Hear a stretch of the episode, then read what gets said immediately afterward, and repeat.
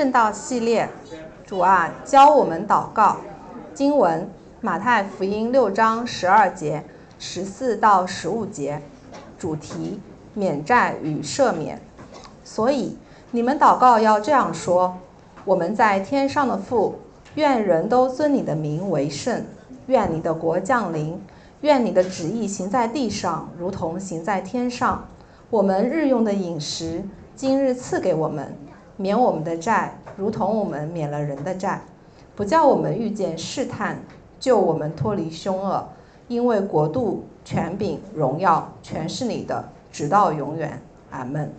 你们饶恕人的过犯，你们的天父也必饶恕你们的过犯；你们不饶恕人的过犯，你们的天父也必不饶恕你们的过犯。这是上帝的话。感谢上帝。嗯，再次欢迎哈，再次欢迎呃弟兄姐妹啊来听福音的朋友，还有线上的家人和朋友。嗯，可能明天后天啊马上情人节就到了，已婚的弟兄们，有女朋友的弟兄们，你们会焦虑吗？那种隐隐作痛的，丝丝的。挥之不去的、莫名的那种。对于很少送对过礼物的人，像我这样，上次是筋膜枪配鲜花，这次送什么礼物呢？那天的晚餐怎么安排呢？最近的鲜花好像有点小贵，那到底到底我们常常这样去送礼物，那到底美好的婚姻的秘诀是什么？是？是金钱吗？是交流吗？是关爱吗？有人给出一个词，说是饶恕。其实我们可以想象，大到我们最近的俄乌战争造成的杀戮，还有地震暴露的土耳其建筑所反映出来的人的问题；小到节日里面我忘记打电话问候我家姊妹，都会涉及饶恕的问题。饶恕不仅关乎我们罪人之间的关系，更关乎我们跟上帝之间的关系。祈求天父的饶恕，给予他人饶恕，福音饶恕的大能。而这是我们今天要分享的几个方面。好，我们先来看天父的饶恕。大家看到我们刚才姐妹读到的小册子啊，我们在一个系列里面是。主导文的系列啊，今天我们要分享的是十二节和十四、十五节，关于饶恕的问题。如果我们跳出来看主导文的话，你会看到一个结构啊，就是一三三的结构，一个称呼我们在天上的父，三个关于上帝的祈求，愿上帝的名为圣，愿上帝的国降临，愿上帝的旨意施行在地上，还有三个关于我们的祈求。饮食、免债，啊，不叫我们遇见试探，就我们脱离凶恶。后面这三个祷告的顺序，先是物质上的供应，然后是属灵上罪的赦免，然后是生命的护理。而今天我们要分享的，免我们的债，如同我们免了人的债，也是唯一跟在主导文后面有两节经文，耶稣又做了二次论述的。可能是重要的事情说两遍，再说一遍，也可能对我们来说，饶恕这件事情是难的。不过，更重要的是，让我们更深的认识那个饶恕的源头，它，预备我们的心，不断的去饶恕人，成为恩典的管道。十二节的前半部分，耶稣教导他的门徒祷告说。免我们的债。有的时候，当我当我们真正去想、去理解这个祷告的时候，我们就不太敢祷告了，因为这听上去是一个坏消息，就是我们所处的位置，我们是欠债的一方。原文有一个连接词，在免我们的债之前有个连接词，联系到上文，赐我们饮食，仿佛是说。我们需要日用的饮食活着，那我们也需要日常的饶恕不死。如果我们每天祈求饮食的话，同样的原因，我们也需要每天为我们的债祈求恩典。当然，也有个好消息，好消息可能中文看不太出来。好消息就是主导文里面的动词用的时态是祈祷的完成、祈使的完成时态，就表示说天赋赦免这个动作已经开始，正在进行，必要完成，必要完成。那么我们看。当我们祈求免债的时候，为什么提到用“债”这个词？那债是什么？怎么免呢？为什么我们要持续的求？那我们一点点来看，债是什么？啊，耶稣用了“债”这个词。如果大家留意的话，后面十四到十五节用了一个词是“过犯”，而如果大家去翻路加福音那边的主导文用的一个词是。免我们的罪，所以债、过犯和罪，它的原文确实是三个不同的词。新译本甚至更直接的翻译成是罪债。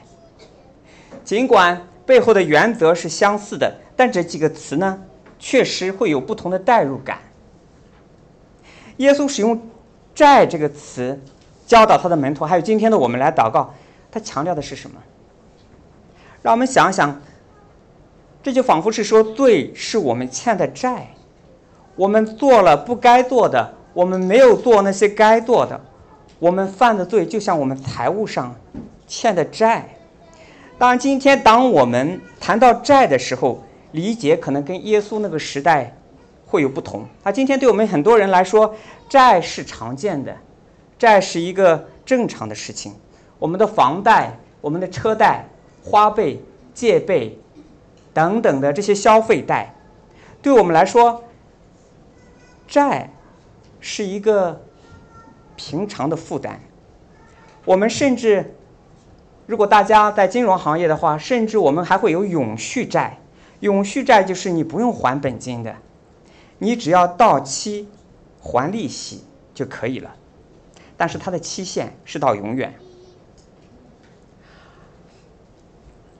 恒大地产的许老板，你看，他还是照常上他的班，他的债是两万个亿，实在不行，大不了呢就展期，像锤子科技的老罗一样晚点，总能还得上。再不行呢，你会被列为失信的执行人，就是老赖，然后呢会被限高。限制高消费。当然，从经济学原初的意义上呢，债的预期是什么？债是预期是必然要还的东西。所以，银行和这些贷款机构呢，会想方设法的来催债，因为债权呢是列在固定收益这一类的资产里面，就是因为默认债务人到期了一定会还的。它的利息收益是固定的，而在耶稣那个时代的债，债的本意确实没有本质的变化，但是代价呢，却大不同。耶稣那个时代对待债更严肃、更认真，债不仅是负担，到期不还，到期不还的话，债主还有权可以把他下在监里面，还有权监禁你。直到你还清债务，你想想看，在监狱里你还债的难度是不是更大？所以，除非除非有人帮你还了，更大的可能性是你甚至可能会死在狱中。所以，欠债甚至会让人死，罪也是一样的。所以，保罗写信给罗马的教会时，他说：“罪的工价，罪的代价。”就是死。当他说“做工的得工价乃是该得的”，这个“该得的”这个词，它的原文就是引用了这里耶稣教导他门徒的这个祷告里面的这个词，这个字“债”。所以犯罪呢，就像你欠上帝的债一样，而且这个“债”的原文是个复数。所以，一样的债不会凭空消失。所欠的债你一笔一笔都要还，罪你一项一项都要还。你做了不该做的，你没有做应该做的。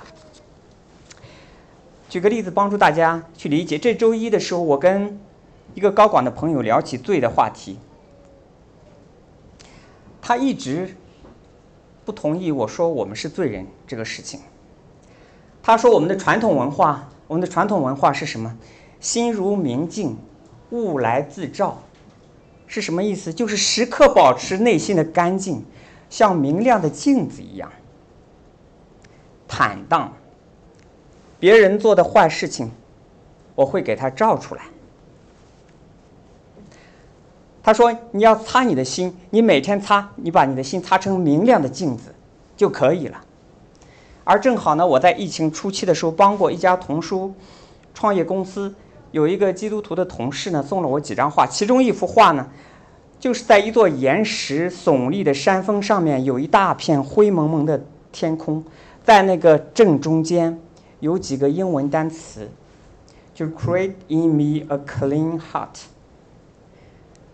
是诗篇五十一篇十节的，为我造一颗清洁的心。也有也有一首非常美的歌曲用的这个名字。我跟他分享，我说，如果理解我们的心足够深刻的话，我们是罪人这个事情是显而易见的。这句话是三千年前。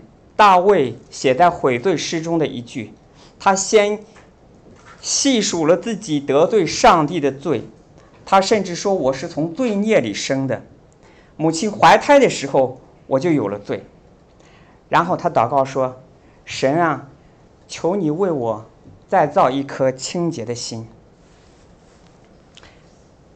是我们的心坏了，所以耶稣说：“耶稣说什么？耶稣说，从里面出来的。”才污秽人，从里面就是从人心里出发出来的恶念、偷盗、贪婪、诡诈、嫉妒等等，这一切的恶都是从心里出来的。所以圣经是在说什么？圣经是在说，靠自己擦是没有办法把你的心擦成明镜的。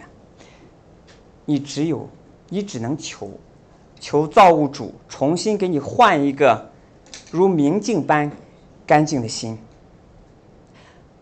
我们为什么教育孩子要善良正直，不要说谎？因为你想想，说谎需要教吗？真敬需要教吗？嫉妒需要教吗？骂人需要教吗？贪婪需要教吗？狂傲需要教吗？不需要的。罪人在一起的世界，注定是一个弱肉强食的达尔文主义的黑暗森林。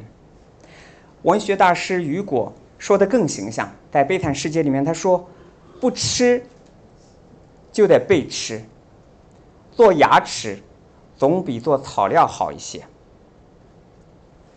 而且债这个比喻，对于熟悉旧约律法的犹太人第一读者来说，可能更有代入感。为什么？因为摩西律法里面有一条说，每七年的最后一年叫豁免年，就是债。要无条件的被豁免，但是讽刺的是，这个事情从来没有实现过。有解经家说，临近豁免年的时候，债主就不会外借了，而是眼看着穷人挨饿致死。这可能是犹太第一读者他们所经历的。债还不了，你会被下在监里是死；你借不到债。也是死，所以就如同债的比喻一样，罪就是这样，罪也是一样的代价就是死。罪让原本的那个豁免年变成了一个悲惨的年份，祝福成了咒诅。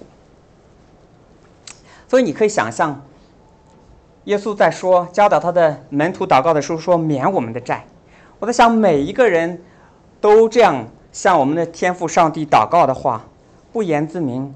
这个祷告的对象，这个祷告，这个赦免，只有一个源头，就是我们在天上的父。所以，就像债不会凭空消失一样，我们罪的后果不会凭空消失。罪的后果要么是犯罪的人承担，那就是审判；要么是赦罪的人来承担。所以，当一位先知施洗约翰，他看着耶稣，他说：“看呐，上帝的羔羊，除去世人罪孽的。”他潜台词潜台词是说，这个人，这个人就是来承担世人的罪的，这个人就是带来赦免的。他指着耶稣说：“天国近了，你们当悔改。”耶稣指着自己说：“天国近了，你们当悔改。”然后耶稣就完全应验了旧约关于那个赦罪拯救者，关于那个神的儿子，一个受苦的受苦的仆人的预言。他面对罪恶的仇敌，他去承受那个苦难，他被他的子民钉到了十字架上，他三天后死里复活，他成了那个解决罪的问题的唯一的出路，甚至他要解决的更多、更彻底。我们刚才提到的那个时态已经开始，正在进行，必要完成。这个时态因着他，这个时态成了可能。所以有人分享过一个二战时期在日本的战俘营的故事。在日本的 战俘营的生活可能跟其他战俘营是一样的，就是凄凉和无望。所以一个囚犯呢，其中有一个囚犯他私藏了一个短波的收音机，就在一九四五年中的时候。他无意中听到了那个收音机播放了一则新闻，就是说同盟国用了某种新的炸弹，日本在战争中的努力就宣告破产了。而这个新闻呢，就像野火般在那个战俘营蔓延。虽然那个战俘营那个战俘依然是被囚的，但他们知道敌人。已经被打败了，释放只是时间的问题。他们活得仿佛是一个自由的人，尽管那个自由还没有完全的成为现实。这就是我们现在的状态。所以新约的书信说，神是神赦免了我们一切的过犯，叫我们跟基督一同活过来。基督只一次把自己献上，这个事儿就成全了。所以，就像我们刚才唱到的诗歌里面唱到的，“主替我舍身，罪债全还清。”上帝的公义要求罪人死，而他的爱又要赦免人，同时满足他的公义和慈爱的话，那上帝就自己成了人的样子，从没有犯过罪的耶稣，他上了十字架，承担了这一切。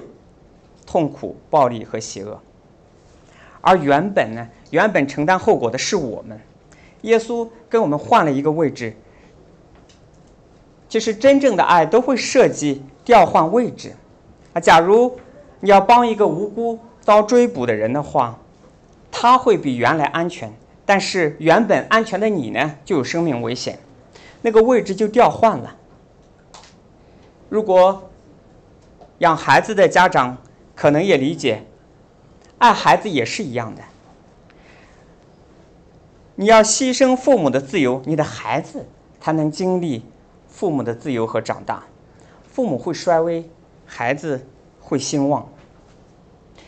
那么，当我们谈到这个救恩，当我们谈到那个已经开始、正在形成、正在进行和必要完成的、必要完成的时候，我们可能会问。基督已经在十字架上承担了我们所有的罪，我们所有的罪，我们过去、我们现在、我们将来的罪，他都赦免了。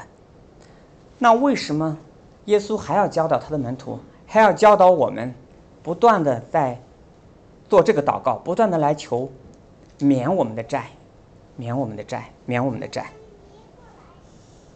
我们为什么要持续求呢？不知道大家有没有想过这个问题？确实是的，罪得赦免，在神学上叫称义。这件事情在我们信主的那一刻，上帝已经宣告了，已经宣告了我们的罪得赦了，我们过去、我们现在、我们将来的所有的罪都得赦免了。如果天上有一个卷宗的话，那记录在那上面的我们的罪都划掉了，都一笔勾销了。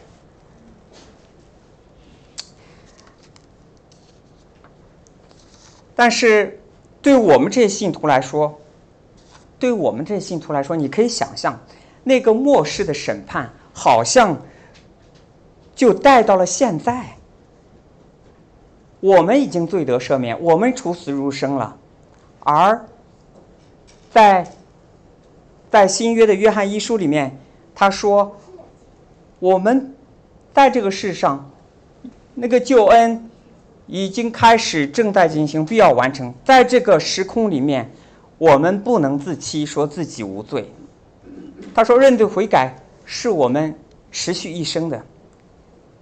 所以，从上帝的角度，你可以想，从上帝的角度，他宣布我们过去、现在和将来的罪都得了赦免。这么说没有问题。为什么？因为我们的未来在上帝那里，就像打开的一本书，他都已经看到了，都得了赦免。但是从我们的角度，我们最好我们可以容易理解的事情是，我们称义。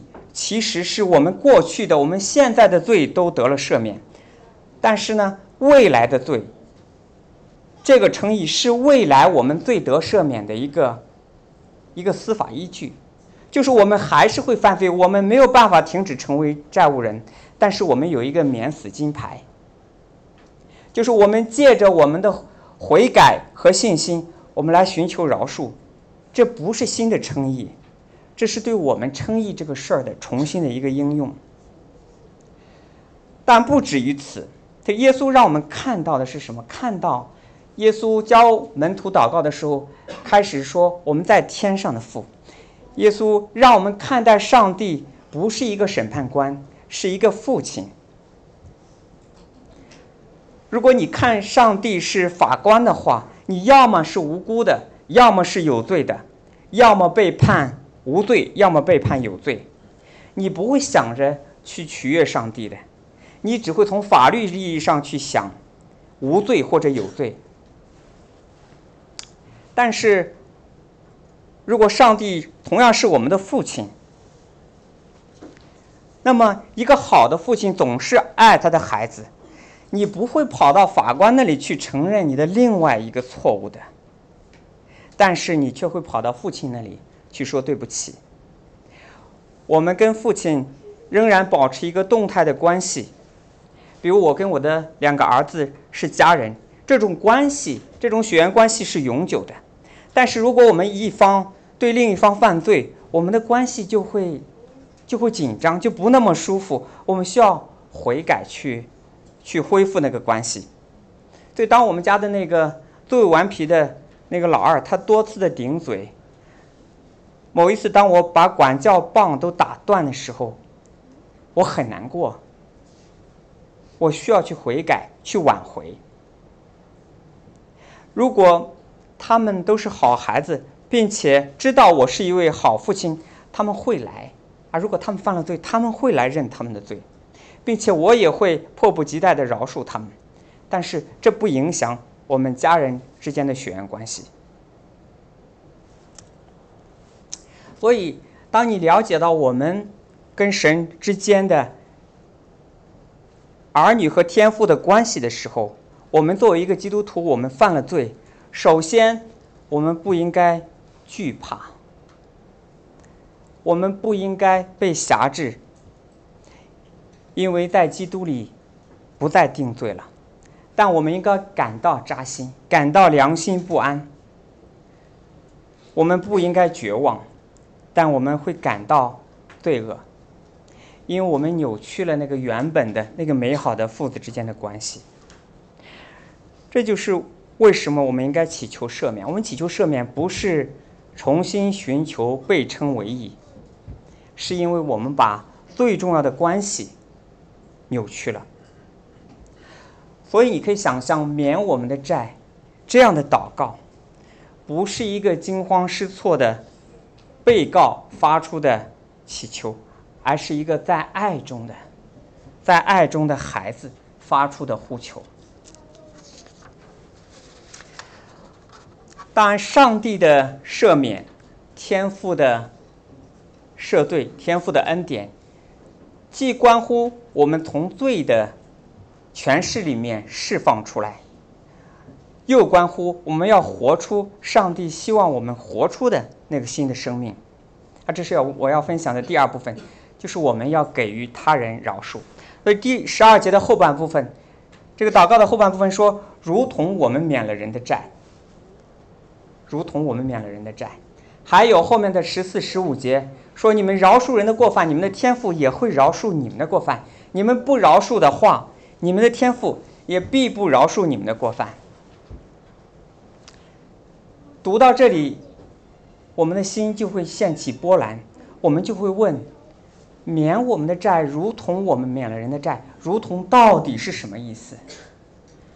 到底是因为我们？”免了人的债，神才会免我们的债，还是神免了我们的债在前，然后我们可以免人的债？然后十四到十五节说：你们如果不饶恕人的过犯的话，你们的天赋也必不饶恕你们的过犯。我在想，可能。可能神也是知道我们在读到免我们的债，如同我们免了人的债的时候，我们心里面会有波澜，我们会问这个到底是什么关系？所以马上给我们了十四到十五节这两节经文，没错，这个字就是这样，就像大家读到的，不饶恕天父，也不饶恕你们，但是这不代表着不饶恕是我们不得饶恕的原因。我们不仅求神一些事，就是免我们的债；我们也期待我们自己的一些事，就是要免人的债，饶恕人的过犯。就如同我们一直在说的纵向的关系，我们跟神之间纵向的关系，我们得了那个饶恕；横向的关系上，我们要饶恕那个人。而十四、十五节这个地方正反。两个平行的句式做了一个清晰的教导，就是不饶恕人的话，会妨碍我们领受上帝的饶恕。饶恕是福音里面的一个核心的内容。当我们坚持不饶恕人的时候，意味着我们并不认为我们需要天赋的饶恕。所以，对每一个，对每一个觉得自己。当当我们理解说，你可能在你的方方面面关系的时候，你被伤害过。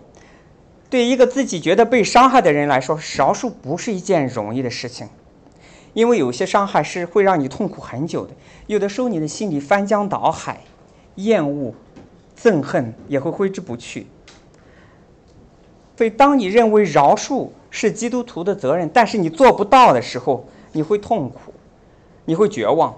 但是坚，当你坚持不饶恕的时候，认为说不饶恕是你的权利，那你的生命，你的属灵生命也必然会遭到重创，那个伤口会不断的扩散，会影响你的整个的属灵生命的健康。那基督徒不饶恕意味着什么？到底基督徒的饶恕观应该是什么？在现实中，我们会看到，我们会遇到几种情况，有完全不饶恕。还有有条件的饶恕，还有人试图忘记自己所受的伤害。我曾经看到过一个报道，说四十年前，在一九八四年三月十六号发生在路易斯安那州机场的一次枪击案，持枪的这个父亲叫 Gary，被杀的是他十岁儿子的空手道教练。这个空手道教练获得家人的信任以后，他不断的采用胁迫、恐吓的方式，在一年多的时间里面，将近四百多天，对这个 Gary 的这个十岁的儿子，这个男孩每天进行性侵。你站到 Gary 的角度，你可以想象这个父亲，他受到的，他心里面。受到的煎熬，他会想他这个儿子每天每天受到的那些痛苦，所以在这个罪犯被押送的途中，这个 Gary 他就选择了不饶恕，就枪杀了他。我想说的是，我看到下面网友的评论，几乎清一色说做得对，惩恶扬善，正义得到了伸张。其中有一个网友一个评论。我想分享给大家。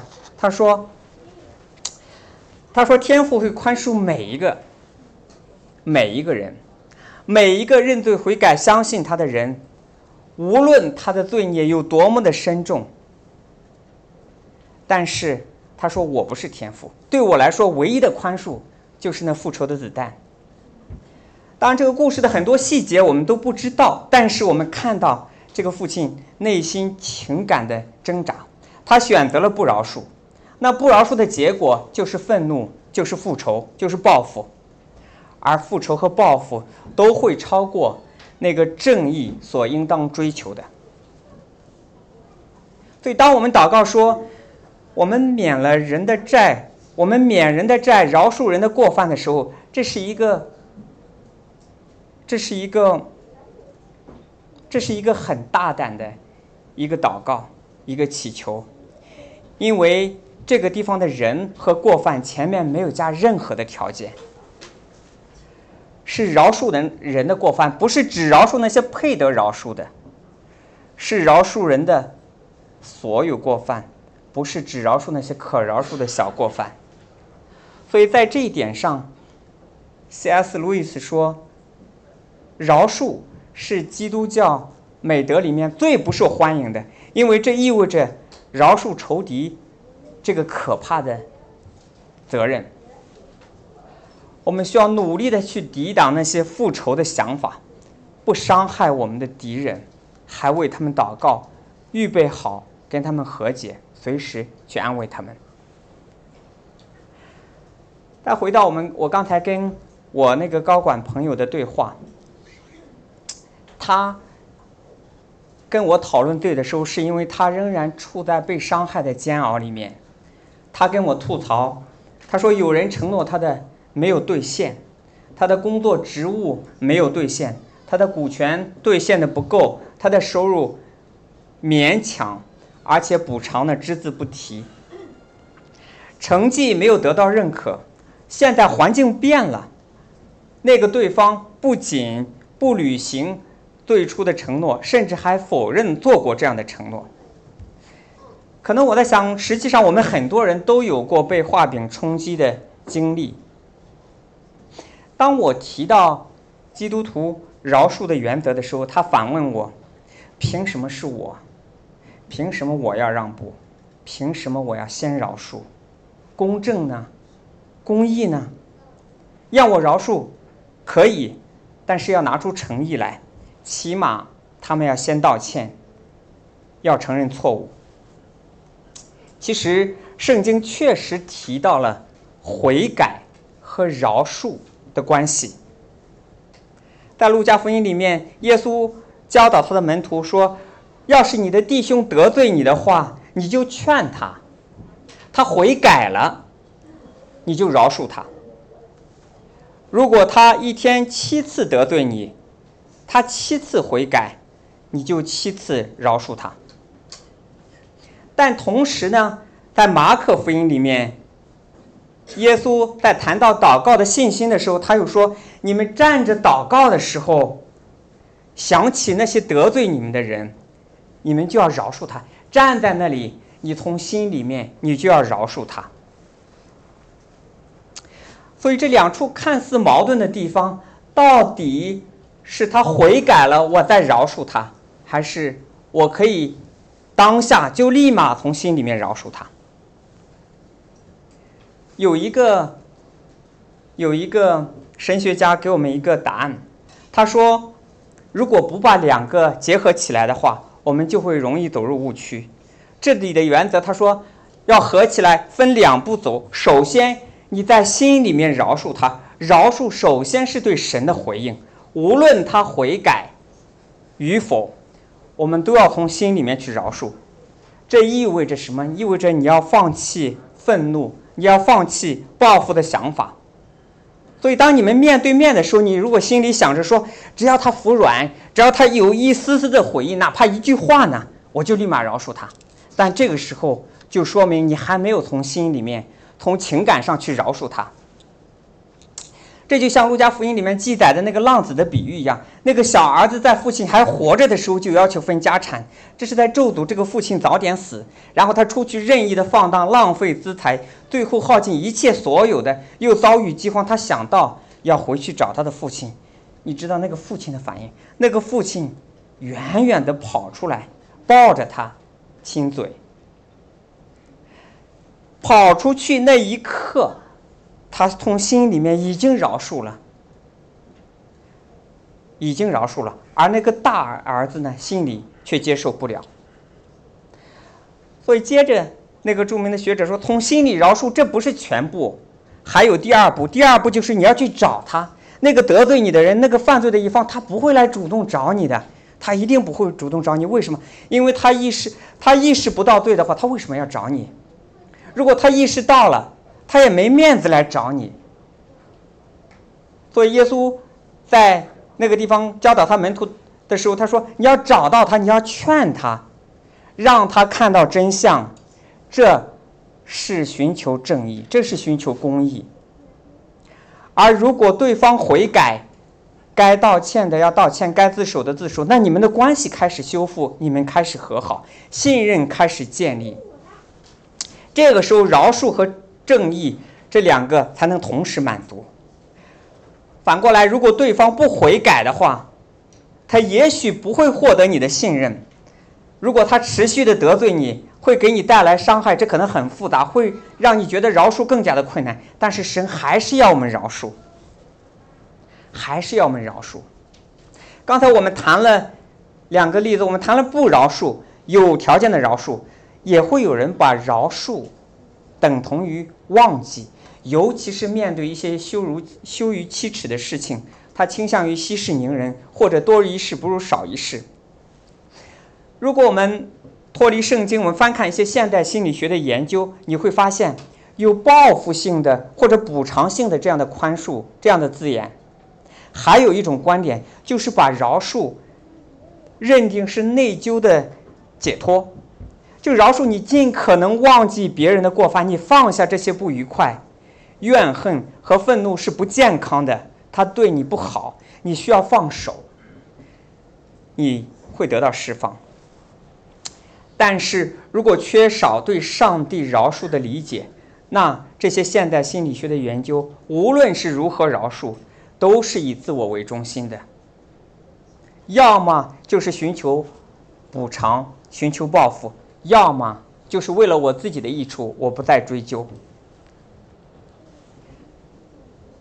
要么就是以正义为名去行那个报复之实；要么就是忽略那个正义，不提这个饶恕。那问题就来了，这时候就会有人问说：那饶恕等于不惩罚吗？饶恕等于不惩罚吗？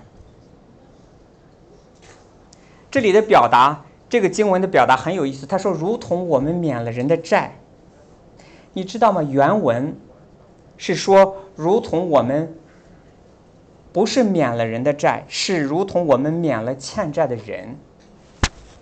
而且新译本和各种英文的版本也突出了我们免的是欠债的人，而不是人的债。可能在我们的语境，在汉语里面，你会。”你会觉得，哎，这个很奇怪，难道难道说你可以恨罪，但不应该恨那个罪人吗？好像这个区分很可笑。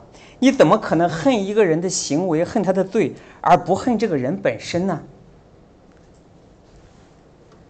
我想借用 C.S. 路易斯他举的一个例子来帮助我们理解这一点。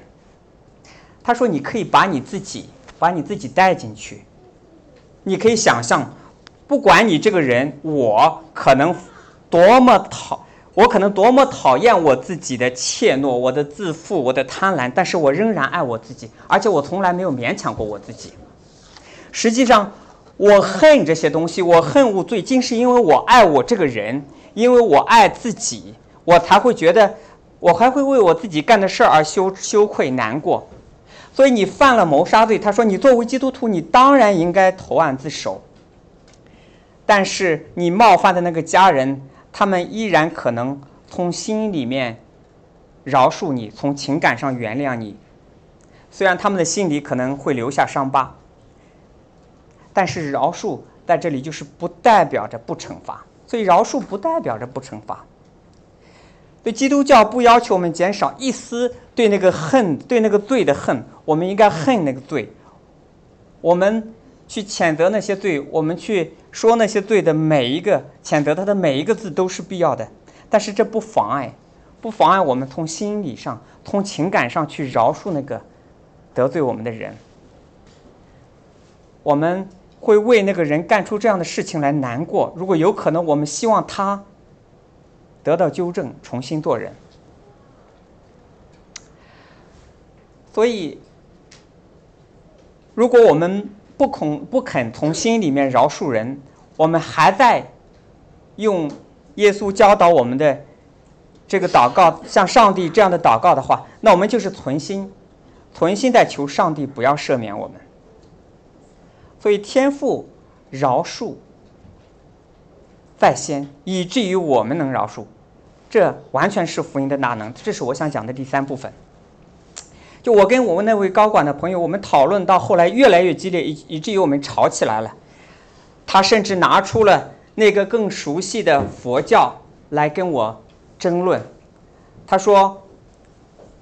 放下屠刀，立地成佛。他说：“我为什么要，我为什么要原谅他？我为什么要赦免他？我为什么要修行？我为什么要化缘？要守戒？我为什么要做这些功德？为什么不等到有一天，我该得的都拿到了，我该抢的都抢到了，我就可以放下屠刀？那个时候我就立地成佛了，我不需要前面做那么多的事情。”这就像极了我们很多朋友，一些朋友说的：“我为什么不临死前再信呢？”我在想，当圣经说罪就像毒疮一样，它只会越烂越大的时候，你拿着屠刀，你随处犯罪，你永远不会放下屠刀的，因为你永远不会满足，这就是罪。所以结局就是你被仇恨吞噬。结局就是你倒在别人的屠刀之下，就像陷在沼泽里一样。每次挣扎，你会陷得越深。你需要的是什么？需要的是有一个人把你拉出来，他进到淤泥里面去。就像大卫在他的诗中所描述的，他说：“耶和华从祸坑里，从淤泥里面把我拉上来，使我的脚立在磐石上。”耶稣他进入了那个淤泥当中，他被钉上十字架。他说：“父啊，赦免他们。”他成了那个赦免，啊，这就是那个福音。所以福音的核心是什么？福音的核心是我们犯罪，我们犯罪得罪了那个圣洁的神，与他为敌，而神在基督里饶恕了我们，他让他的儿子为我们的罪死了。这样我们可以跟上帝和好了，但或许你得罪了，或许有人得罪了你，伤害了你，但是这不会让你在神的眼里面成为一个没有罪的人，你知道吗？你本来就是上帝的仇敌，你犯罪得罪了他，所以无论在饶恕人这个事情上你怎么挣扎，首先有个好消息就是什么，可以让你忽略这些。你受到的伤害，这个好消息就是，基督已经为你的罪死了，而公义和良善的上帝不会再对你发怒了。原本我们那些丑陋，原本我们那些罪，神已经忘了，所以你必须首先经历被饶恕，首先来尝一尝你被饶恕的那个恩典的滋味。所以，当我家小朋友他看到其他小朋友在外面玩吃糖的时候，他眼睛望着我。他期待我给他，他期待这样的恩典，但是我身上没有那个糖，所以就像是这样，如果你没有感受到神对你的饶恕，你不可能给出你从未拥有过的东西。所以当基督说你要饶恕人的时候，实际上首先是他已经饶恕了你啊！他在十字架上，他为那些直接逼迫他的人祷告，说赦免他们。他走向十字架，那个更大的目标是吸引万人来归向他，去领受那个罪的赦罪的那个恩典。然后还会有人说什么：“我饶恕可以，但是我的饶恕是有底线的。”但是基督的命令却不是这样的。当彼得问耶稣说：“主啊，我的弟兄得罪我，饶恕他几次呢？到七次可以吗？”耶稣说什么？耶稣说：“不是到七次，是到七十个七次。”也就是说，饶恕不是一个易耗品，用完了就没有了。为什么？因为耶稣紧接着讲了一个比喻，就是那个不饶恕人的恶仆的比喻。那个仆人欠主人一千万两银子，主人免了他的债，但是他却揪住那个欠他十两银子的同伴，把他下在监里，凶恶的去对待他。所以，我们对上帝的亏欠和冒犯。其实实际上足以让我们承受那个地狱的审判，而神在基督里赦免了我们。我们怎么能揪住别人对自己的亏欠不放呢？或许有人听到这里已经感到被冒犯了，他已经很生气了。他说：“你根本不知道我经历了什么。”他可能经历了很多的挣扎，经历了很深的伤害。我在想，我可能真的不知道。但是我知道，我知道耶稣他经历了什么。可能你觉得那个人不只是欠我十两银子，有几百两、上千两呢？但是这完全不足以跟那个一千万两来比较。我们所配得的，就是永恒的地狱之火。所以，当我们饶恕人的时候，我们实际上是做成了那个原本靠着我们自己不可能做的事情。我们成为福音的见证，我们看到，让这个世界看到福音的大能。所以，对于对于没信主的人，其实我们也会看到他们饶恕做的也不错。一个不信主的人，他可能有宽广的心怀，可能不记恨人，这无论如何也是一种美德。但是，我们如果不是因为福音而饶恕的话，这个饶恕总是有底线的。并且往往他只是为了自己不被困扰，他觉得犯不着，啊，即使心中耿耿于怀，但是还是为了自身的利益，他可以表面上和气。但是耶稣命令的饶恕不是这样的，耶稣命令的饶恕，只有在福音里面才能实践出来。真正的饶恕是从心里面挪去那个对人的怨恨，放弃原本你要报复他的行动，然后你要为着他在永恒里面的益处来祷告。所以在马太福音十八章三十五节，那个不饶恕人的那个恶仆的比喻的结尾，耶稣说什么？耶稣说：“你们个人如果不从心里面饶恕你的弟兄的话，我们的天父也要这也这样待你们。”这是一个很严厉的祷告。你如果不从心里面饶恕，就意味着你并不从心里面认为你是那个欠千万两银子的人。但是我们最没有办法控制的就是我们的心，就如同大卫在那个悔改诗里面写到的一样。所以你会说：“我希望我可以原谅，但是我感到很痛苦，我不想这样。”这些怨恨的念头可能没办法消除，但只有一个办法，就是你不断的来到那个十字架下面，你不断的去思想那个福音。每一次当你有不饶恕的想法产生的时候，你就。来到神的面前，谦卑下来，承认说你需要他的饶恕，而福音的神的大能，他会带来你内心真正的改变，从心里饶恕，不是靠着我们自己做到的，这是福音的能力。所以饶恕，饶恕不是一个选择。从十二节、十四、十五节里面，我们看到饶恕不是一个选择，是神。对他儿女的命令，所以当我想到情人节给我家姊妹买礼物的时候，我不会焦虑，因为我知道，几乎过去的每一次，几乎每一次，尽管他可能会收到不合他心意的礼物，但他总是会精心挑选礼物送给我。收到礼物的感觉挺好的。其实，其实我在想，他早早精心的挑选、准备好了礼物，可能尽管我的礼物不合他的心意，其实这个饶恕早就预备好了。常常是他给出礼物，然后我看到我的问题，然后我们寻求和解，而背后的事实就是那个福音，背后的事实。就是我们看到我们的罪孽多么的深重，看到我们当受的是那个永恒的地狱的审判，而我们得了那个最大的赦免。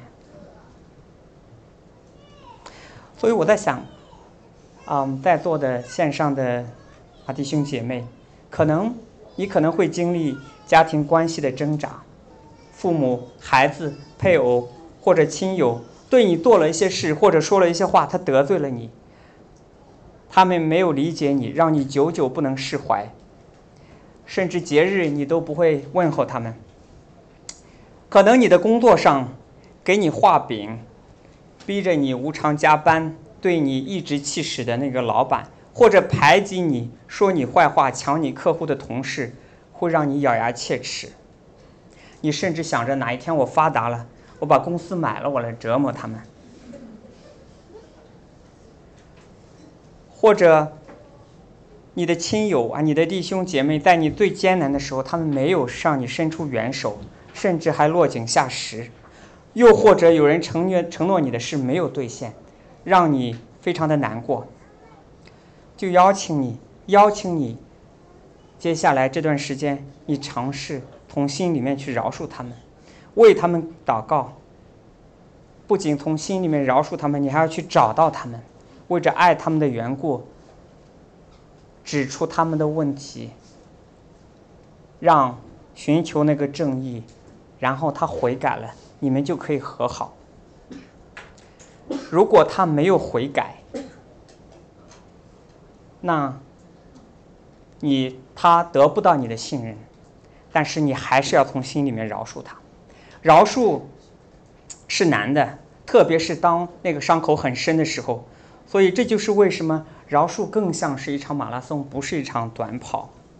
有些阶段会比其他阶段更难，而且有时候还要顶着强风走上坡路。但是你永远记得，你永远记得，值得庆幸的是什么？我们恩典的那个银行账户里不是空的，那个恩典的那个银行账户里是满满的，因为耶稣在我们。饶恕人之前，他付出了那个最大的代价，他先饶恕了我们这些罪孽深重的罪人。好的，我们一起来，一起来低头祷告。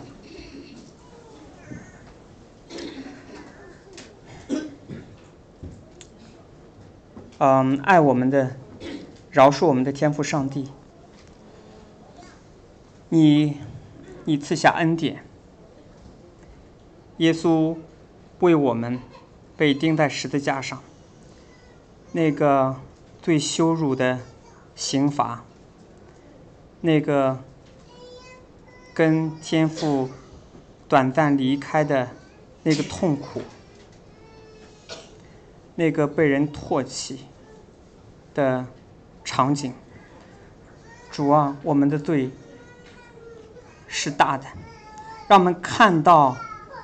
耶稣在十字架上那个样子，我们就知道我们的罪是多么的深重。然后我们看到的是那个恩典，那个恩典之大。主啊，你就让我们在这样的恩典的保护下面，我们安全的从心里面去饶恕人，从情感上去原谅人。主啊，成为你恩典的管道。让他们那些被我们原谅的、被我们饶恕的人，他们知道我们是得了最大恩典的一批人。我们感谢你，啊、赞美你，祷告奉耶稣基督的名，他们。